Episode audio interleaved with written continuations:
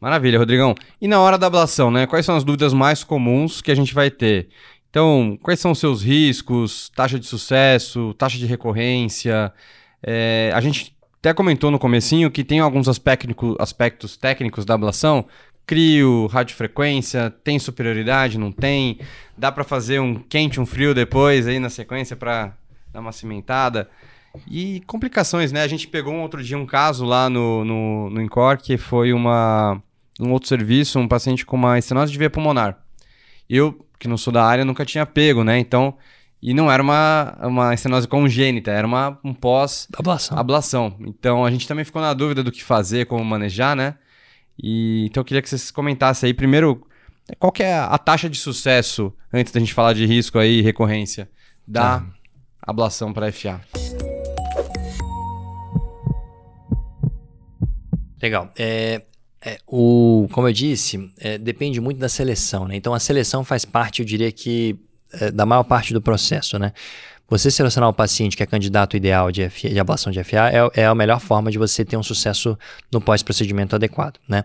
A taxa de sucesso da maioria dos trabalhos hoje, usando um ano de follow-up, né? Fica na faixa entre 75% a 85% para ablação de FA paroxística, é, livre de recorrência. Esse número pode ser maior ou menor se você monitoriza mais ou menos o seu paciente no pós-operatório. Tá? E para FA persistente, varia na faixa dos 50%, 60%. É, isso depende do tamanho do átrio, depende da aderência a esses fatores né, é, farmacológicos e não farmacológicos que a gente comentou. É, e depende também da forma de monitorização. Se você monitorizar mais, a gente sabe que é, a maioria dos eventos de recorrência após a ablação de FA são óligo ou assintomáticos, né? Então, se você usar o parâmetro clínico, a sobrevida, a sobrevida livre de recorrência após a ablação é maior, né? É muito maior, chega a mais de 90% se você usar o parâmetro clínico, né? Então, o benefício clínico, ele sempre existe, principalmente por isso que o, o sintoma por si só sempre foi, por muitos anos, o principal trigger da indicação, porque o resultado do sintoma sempre melhora muito. Os trabalhos mostram que a recorrência, quando acontece, ela é oligossintomática e rápida. Então, é, o sintoma é o grande, grande benefício até hoje, né? Mas aí, é, a, essa monitorização vai variar em relação à recorrência. Mas dá para gravar um número de 75 para FA paroxístico, 80, dependendo. E para FA persistente, uns 60, mais ou menos nessa linha. Então, beleza. Aí depois a gente comenta sobre o, o acompanhamento. E em relação aos riscos, né, que os pacientes vão querer saber, tem risco, né? De novo, acho que vai ser o risco relacionado mais à punção, né? O pessoal fica muito receoso. Com qualquer procedimento intervencionista você fica receoso, mas eu diria que a ablação por catéter do jeito que a gente faz hoje é um procedimento seguro, tá? Isso mudou bem dos últimos anos para cá. Antigamente a gente é, fazia ablação com catéter só na fluoroscopia, sem usar sistemas de mapeamento eletroanatômico. A gente não sabia exatamente o local que tinha que aplicar. Ele não tinha um sensor de contato. Hoje em dia a gente tem um catéter que ele tem um sensor de contato na ponta. Então, se o contato está muito próximo, muito alto na parede do lado esquerdo, a gente reduz o contato para reduzir a chance de perfuração. Legal. Né?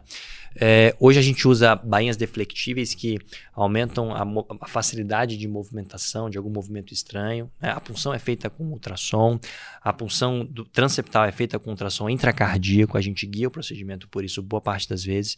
Então eu te diria que hoje é um procedimento seguro. Na estatística é, norte-americana, a taxa de qualquer complicação varia, é, fica menor que 5%, usando qualquer complicação. Complicações graves, mais graves, e aí você citou algumas.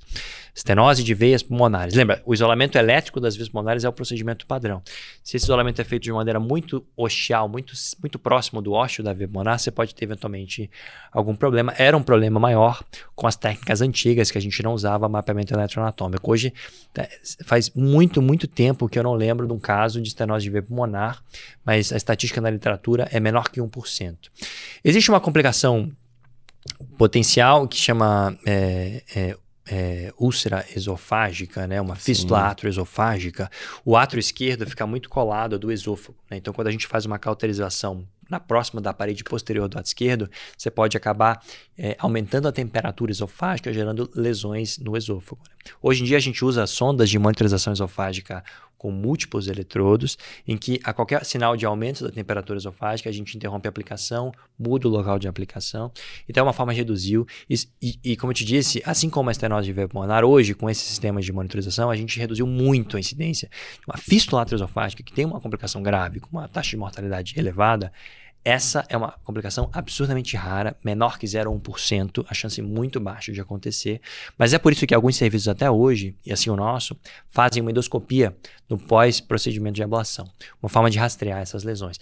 Algum grau de lesão ou laceração é até razoável se encontrar na faixa dos 10% mais ou menos dos pacientes, mas em geral não tem nenhuma repercussão. E esse é o motivo de no pós-procedimento a gente deixar com pantoprazol, eventualmente até sucralfato por uns 30 dias, para tentar reduzir a chance de qualquer problema na parte gastrointestinal. Tá? Legal. Outro problema mais grave que as pessoas ficam receosas, e esse é mais palpável, é o tamponamento cardíaco. A ablação por catéter, com esses quando você cauteriza o local, quando você movimenta o catéter no coração, você pode fazer algum grau de perfuração, geralmente é microperfurações, e pode eventualmente extravasar, fazer algum derrame pericárdico e eventualmente tamponamento cardíaco. Né? A boa notícia é que o, tampon, o, desculpa, o tamponamento cardíaco ele é detectável, ele é detectável durante o procedimento. Ele acontece durante, ele é detectável e a gente reverte com a punção de Marfan na hora. Né? Todo eletrologista está habituado, porque a gente faz ablações epicárdicas também, ablações em que a gente tem que acessar o pericárdio por fora com uma certa frequência. Então é muito comum, muito habitual para o eletrologista fazer uma punção de Marfan. E a gente consegue reverter na hora. A taxa de tamponamento cardíaco hoje também com essas técnicas de hoje, eco intracardíaco, sensor de contato, reduziu absurdamente. Né? De tal forma que a, a principal complicação é, como você falou, punção. A punção venosa ainda é o, o, objetivo, o objeto de complicações, hematomas, pseudonerisma, fístula, são complicações relacionadas ao acesso venoso na perna. Com ultrassom também reduziu, mas são possibilidades aí, a gente não pode descartar. Né? Que ainda assim é bem menos do que arterial, né? Bem mais tranquilo. Bem menos, é uma punção venosa, o acesso venoso é mais simples. É óbvio que tem outros tipos de complicações muito raras, é, se você for ler a respeito do assunto. Na prática clínica, eu diria que é, existe uma tríade de pacientes que tem um risco maior de complicações. A gente chama aqui é, pacientes muito idosos, muito magros e mulheres têm mais do que homens. Assim né? como nos antiagregantes também, né? Muito parecido, é muito parecido. É só lembrar disso, mas na prática a gente não usa, assim como o Hasbled não contraindica a ablação por isso, a gente não usa isso como uma contraindicação formal. É uma orientação, é tudo risco-benefício na vida e na maioria das vezes o, o, o, peso ele pesa a favor do benefício. E tem alguma diferença? É, existe superioridade ou um tipo de paciente que eu vou indicar fazer a radioablação, a radiofrequência, ou vou fazer a crioablação? Ou não, a crioblação é novidade para todo mundo, é muito melhor, vamos largar fora a radio, ablação por radiofrequência. Não, legal. É, tem trabalhos randomizados mostrando que ambas as técnicas têm uma equivalência em, em resultados, tá? É, tanto de sobrevida livre de recorrência é, e de arritmias atriais, tá? Então, de uma forma geral, a gente tem resultados equivalentes, tá? É, é fato que a crioblação é um pouco mais recente e ela se encaixa melhor para quem faz o procedimento fica mais fácil de explicar, mas ela é feita de um jeito em que a gente consegue fazer só um isolamento das veias pulmonares. Né? Na maioria das vezes, a gente não consegue fazer lesões adicionais uhum. no lado esquerdo. Então, o, o candidato ideal à crioblação é um paciente que está numa fase mais inicial da história natural da doença, né? a fibrilação atrial paroxística, em que a gente está se propondo a fazer o principal, que é o isolamento das veias pulmonares. Né? Se você tiver um paciente com átrio mais doente, você tem que fazer uma ablação habitualmente power. com radiofrequência, que envolve outras linhas de bloqueio, que a crioblação ela fica um pouco aquém, porque o catéter de crioblação é um balão que esfria. Uhum. Então, ele faz o isolamento circunferencial por um balão, né? Não é um catéter com a pontinha que vai cauterizando. A logística de fazer linhas a mais é mais complicada, Entendi. até factível, mas é mais complicado. Então, a crioblação, em teoria, tem resultados equivalentes. É, tem trabalhos, inclusive nossos do INCOR, comparando as técnicas num cenário de fração de injeção reduzida, que são trabalhos mais novos. Mas é, tem trabalhos com nomes bem interessantes. Tem um trabalho que chama Fire and Ice, que é o que compara as duas Game técnicas. Game of Thrones aí. É mais ou menos isso. E até foi publicado na época que a série estava lá, então acho que vem disso.